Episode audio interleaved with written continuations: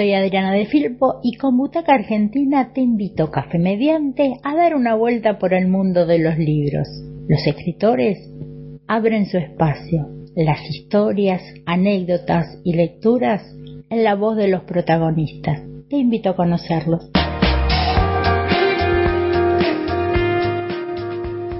Los extraños de Mayo del autor Luis Carranza Torres de la editorial Vestales es una novela que está ubicada en una época determinada en París. Eh, por eso es cómo surgió la idea de situarla esta novela en el Mayo francés. Surge en el año 2018 cuando se cumplieron los 50 años del acontecimiento del Mayo francés. A mí era una época y un acontecimiento histórico que me gustaba mucho y que buscaba eh, contar algo con ese, con ese contexto porque eh, me parece un suceso que sale fuera de lo común, que se genera bastante espontáneamente, que tiene una, una vida propia, que se aleja del, del común de las protestas. Y también la época con, el surgimiento, digamos, de los jóvenes como, como elemento dentro de la cultura, de una cultura joven, con su música, con su forma de vestir, con sus gustos, que eran, eran cuestiones que me gustaba eh, retratar dentro de una historia. Cada capítulo comienza con una frase destacada que va a dar inicio a ese capítulo. ¿Por qué decidís realizarlo de esta manera? A mí me gustan las citas y ese tipo de frases. Entonces, hace tiempo, no es la primera vez que lo decidí incorporar a las, a las novelas, algunas al menos, porque muestra muy bien o da ciertas pistas de, de qué se va a tratar el capítulo de un modo mucho más acabado que, que con un título. Entonces me parece que también transmite una, profundidad de un concepto, de un sentimiento, de un estado de ánimo, que es mucho mejor que un título. Por eso para, ciertas historias eh, las uso. ¿Cómo surge la idea que sean dos jóvenes como Alan y Adele quienes deben descubrir el secreto que sus madres, estas mujeres francesas, intentan ocultar eh, para el resto de la sociedad y quizás para ellas mismas también? un poco por lo que contaba respecto de la época. Los jóvenes tienen mucha influencia, surgen como, como colectivo sociológico o en la sociedad con identidad propia por esas fechas. Y también me gustaba el, tipo de relación emocional que se puede dar entre dos personas jóvenes que, que vivieran en esa época. Más con caracteres tan distintos, tanto ella como él. Es fundamentalmente una relación de, pasión, pero también de fricción y de, de rescatar en un mundo donde mucha gente parece que todo lo entiende blanco-negro, eh, rescatar el valor de que siendo el otro bastante distinto a uno, mm, eso no nos agravia, sino que nos, nos completa. Eso es un poco lo que quise mostrar y bueno, lo que ellos este, se, van dando cuenta a lo largo de la trama, entre otras cosas. Bueno, lo que llama mucho la atención el detalle exacto de cada vestido que realiza Alan, este joven argentino, y cómo fue escribir sobre esas descripciones que realizás, eh, qué haces, recurrís a algún modista de la época, algún material. Siempre en mis historias yo quiero que el, que el lector se mete en la época, no solo en esta historia se muestra cómo están vestidos, lo que comen, lo que sienten, lo que piensan, hasta cuando puedo conseguirlo, lo que se escribía en las paredes, los carteles que había en las paredes, todas esas cosas son rigurosamente históricos, o sea, son propios de ese periodo. Em, en eso trato de ser lo más exacto posible, porque es lo que va a llevar al lector a poder este, introducirse, sumergirse en esa época.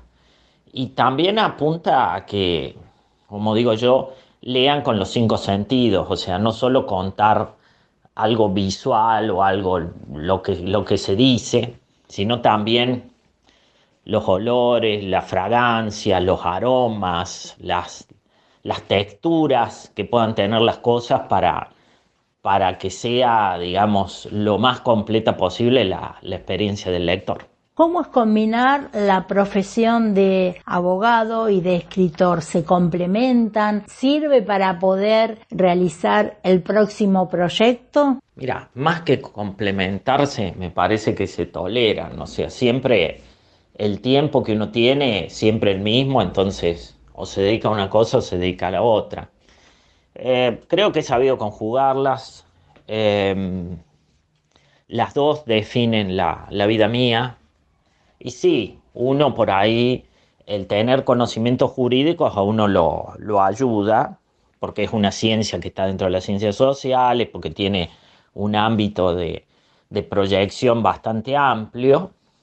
Y entonces por ahí en determinadas cosas sí te ayuda, pero eh, la escritura es, es, otra dimensión, una maravillosa dimensión que bueno, tengo la suerte de poder de poder hacer. Hoy en día las redes permiten acercarse el lector con el autor. Eh, ¿Sos de utilizarlas o te gusta más la presencia, el contacto con la gente en cada una de las ferias, en cada una de las charlas, exposiciones que realizás? Las dos cosas. A mí me, me gusta tanto lo, presencial en las ferias, que es una experiencia maravillosa, o sea, estar cara a cara con una persona no, no lo reemplaza nada y uno disfruta de, encontrarse con los lectores en la firma de los libros o en, o en, algún otro tipo de evento. Ahora bien, me lee gente de muchas partes, algunas, algunas de ellas este, bastante lejos, entonces el poder eh, interactuar con, con, gente que quizás no puede ir a una feria del libro en, en Buenos Aires o en Córdoba, eh, es también una, una experiencia muy enriquecedora eh, y te, te, acerca al lector como nunca. Hay, hay gente que, que me, me, habla que ha leído el libro, Inglaterra, Alemania, España, y, y, es muy interesante y muy enriquecedor porque cada, cada lector le pone su impronta a la lectura. Le, yo siempre digo que el que le termina de dar significado al libro es el lector. Entonces, eh, siempre uno tiene una recepción en ese sentido que agradece. Y respecto de Extraño en Mayo, ha sido un libro que ha provocado este, muchísimas repercusiones muy positivas. Hay mucha gente que lo ha, lo ha leído con muchísimo cariño, lo, lo, ha, lo tiene dentro de, obras que, lo han hecho sentir muchas cosas y eso la verdad para uno es un, es un halago y una gran satisfacción. El libro da lugar a que uno vaya imaginando a través de cada uno de los detalles que das de los lugares, de la vestimenta, de las actitudes, de las expresiones y bueno, para el que no conoce tiene un poquito más de información sobre el mayo francés. ¿Te gustaría que tu libro sea llevado a la realización en el cine, a la pantalla grande, en una miniserie? Depende, depende cómo te lo haga. El cine o la televisión es otro formato y la obra necesariamente tiene que, tiene que tener una transformación.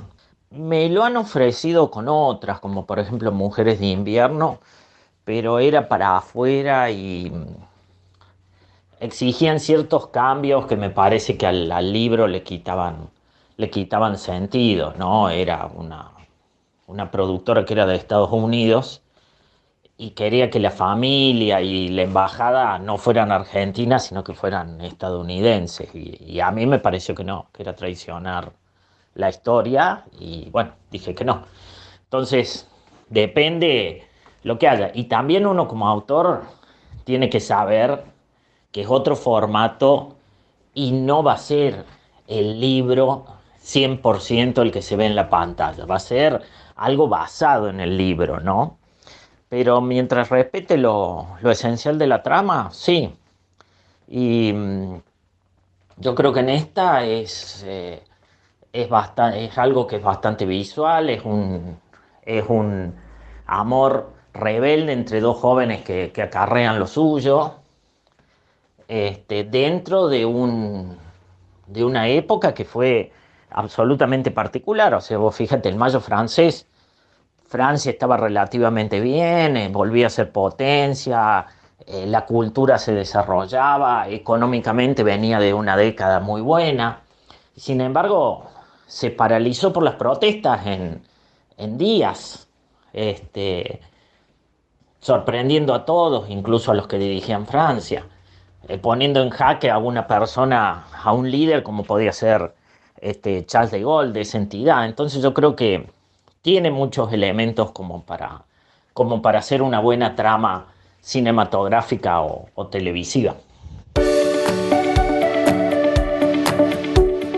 Como dice la periodista y escritora española Rosa Montero, todos tenemos un libro que nos espera. Soy Adriana de Filpo y con Butaca Argentina, Café Mediante, te invito a un próximo encuentro.